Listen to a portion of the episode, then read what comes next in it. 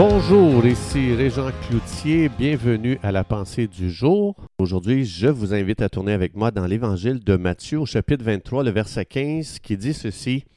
Malheur à vous, scribes et pharisiens hypocrites, parce que vous courez la mer et la terre pour faire un prosélyte, et quand il est devenu, vous en faites un fils de la géhenne deux fois plus que vous. Aïe aïe. Donc, euh, ce verset fait très mal. Euh, donc, Jésus ici est en train de, euh, parler de ce qu'il pense de la religion. La religion, c'est très, très loin d'une relation personnelle avec Jésus-Christ. Alors, c'est pour ça qu'ici, Jésus va condamner euh, l'esprit religieux, la, religion. Il ne condamne pas les gens, il condamne un système euh, qui cherche à emprisonner les gens, qui ne les libère pas du tout. La religion, comme on voit ici, elle cherche toujours à conformer les gens sans qu'ils arrivent à découvrir comment Dieu les a fait uniques. Il faut savoir que vous et moi, nous sommes uniques. Un jour, Dieu, la Trinité, a été impliqué dans le ventre de ma maman, à venir former mes mains, mes pieds, mon cerveau, mon intelligence, mes capacités, mes dons. La Trinité était impliquée avec tout son génie pour me faire d'une façon unique pour naître dans la génération dans laquelle je suis. Dieu n'a pas voulu que je naisse dans le temps des apôtres. Il a voulu, dans son génie, dire, toi, lorsque tu vas être le mieux, c'est dans cette génération ici, dans laquelle on est présentement. Tout le génie de Dieu a été impliqué pour faire chaque personne qui est vivante présentement sur Terre avec un but précis, des dons précis, avec une mission précise. Donc, la religion fait d'une personne créative, elle va la transformer en marionnette et cette personne va faire que répéter les, convictions pardon, de quelqu'un d'autre. Sans, sans le Saint-Esprit qui fait un travail de conviction par la parole de Dieu dans notre vie, les gens ne comprendront jamais. On devient, au lieu de devenir la voix, nous devenons l'écho. Au lieu d'être authentique dans comment Dieu nous a fait, on devient des perroquets. Et l'Esprit de Dieu, lui, c'est pas comme ça qu'il fonctionne. L'Esprit de Dieu nous amène dans une intimité avec Jésus. Et lui, le Saint-Esprit, son ministère, c'est de nous révéler ce qu'on doit savoir pour que l'on sache de quoi on parle. Donc, quand l'Esprit de Dieu lui-même me révèle les choses, la parole de Dieu, j'ai un témoignage à donner parce que j'ai une expérience avec Dieu. La religion est le père du clonage génétique. Donc, ça veut dire que la religion a inventé le clonage bien avant que nous, on invente le clonage dans notre, dans notre génération. On s'est aventuré dans ce domaine-là, mais la religion connaissait déjà ça. C'est ce que Jésus nous montre ici dans Matthieu. La religion a le potentiel de vider une personne de toute la créativité euh, à laquelle Dieu l'a appelé pour voler son potentiel puis devenir la personne la plus faible, la plus stérile du monde. Quand Dieu, lui, quand il a fait chaque personne sur cette terre, et il l'a fait pour qu'elle devienne la personne la plus puissante sur la planète.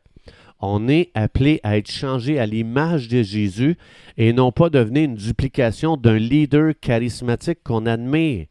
Je ne sais pas pour vous si vous avez déjà rencontré quelqu'un qui a complètement perdu sa, sa, personnalité pour commencer à imiter un leader qui admirait.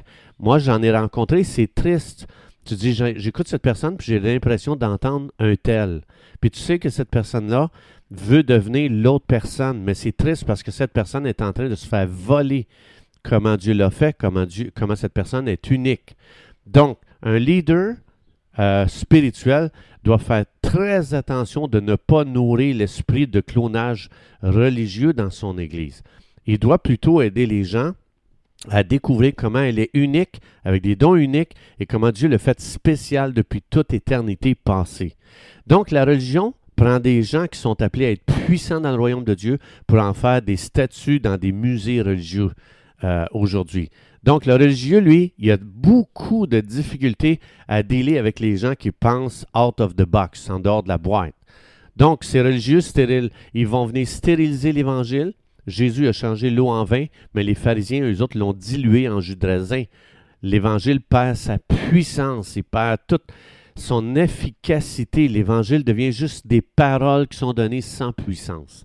Donc la religion a réduit la, puissance surnaturelle de Dieu à un corps de croyants sans puissance et qui deviennent inutiles devant le royaume des ténèbres. Le royaume des ténèbres a endommagé notre monde, continue à l'endommager, et ce n'est pas des mots qui vont changer le royaume des ténèbres, c'est le message de l'Évangile inspiré par le Saint-Esprit, loin du Saint-Esprit avec la puissance de Dieu à l'œuvre. Donc, ces religieux-là ont des combats, ils ont des arguments concernant les détails du baptême. Si on, est-ce que vous avez complètement immergé la personne dans l'eau? Et si tu as oublié euh, quelque chose dans la formule à répéter au nom de Jésus quand tu l'as baptisé, tu as oublié de dire au nom de la Trinité, mais là, ces gens-là veulent rentrer dans des argumentations. Donc, ils parlent que de vivre, de se priver de ci, de se priver de ça, faut mourir à ceci, faut mourir à ça. Ces gens-là, n'ont jamais dans leur bouche la vie de puissance, de résurrection qui est donnée par le Saint-Esprit, ou encore cette vie d'expérimenter notre position en Jésus et d'opérer à partir de cette position, Éphésiens 2.6, on est déjà assis dans les lieux célestes, on est au-dessus du monde des ténèbres.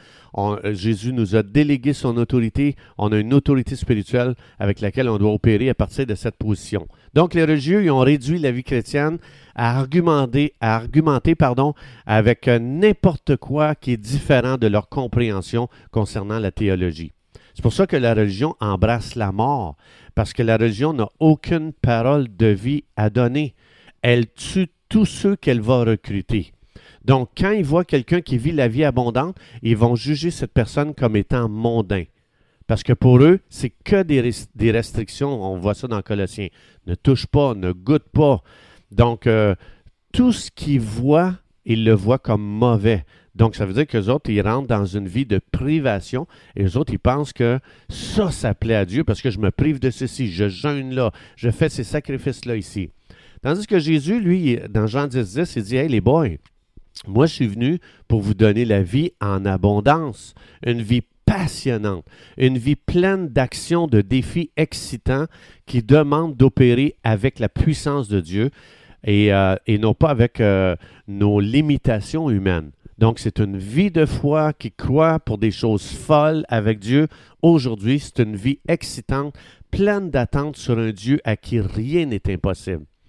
Donc, ça veut dire qu'on est appelé à prendre les promesses de Dieu, d'activer notre foi dans ces promesses-là et quand je commence à dire Seigneur, je ne le sens pas en moi, je sens que je ne suis pas capable, mais tant mieux parce que si moi je ne suis pas capable, ça veut dire que toi tu vas intervenir ici. Et là, tu fais un pas de foi, tu, tu vas de l'avant, tu oses relever ce défi, pourtant tu sens pas que tu es capable, tu, tu dis c'est pas parce que je suis capable, c'est parce que Dieu est capable en moi. Puis là, parce que tu as fait confiance à Dieu, les ressources de Dieu commencent à opérer à travers toi. Et là, ton cœur et ta bouche sont remplis de louanges, sont remplis d'admiration parce que Dieu est intervenu. Et là, tu dis, waouh, je suis excité pour la prochaine aventure avec Dieu. C'est à ça qu'on est appelé.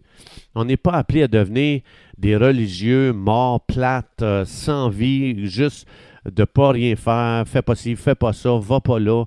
Euh, on est appelé à aller dans ce monde euh, et puis de briller, d'aimer les gens, de ne pas les juger, de ne pas les critiquer, mais d'aller parmi eux, de prier pour eux, de s'attendre à ce que Dieu nous donne des paroles de connaissance, de s'attendre à ce que Dieu passe à travers notre bouche pour euh, parler aux gens comment Dieu les aime, passer à travers nos mains pour que quand on prie pour eux, que même s'ils ont un, style de vie qui, qui déplaît à Dieu, Dieu va venir toucher leur corps à travers vos mains quand vous allez prier pour qu'ils guérissent, afin qu'eux soient touchés d'abord par l'amour de Dieu, et quand la guérison est opérante en eux, c'est une semence du royaume de Dieu qui va commencer à grandir en eux, et ces gens vont se tourner vers Dieu, ils vont devenir des amoureux de Dieu, ils vont dédier leur vie à ce Dieu qui les a aimés pendant qu'ils étaient ennemis, Romains 5.5, lorsque nous étions ennemis, pendant qu'on était encore des ennemis.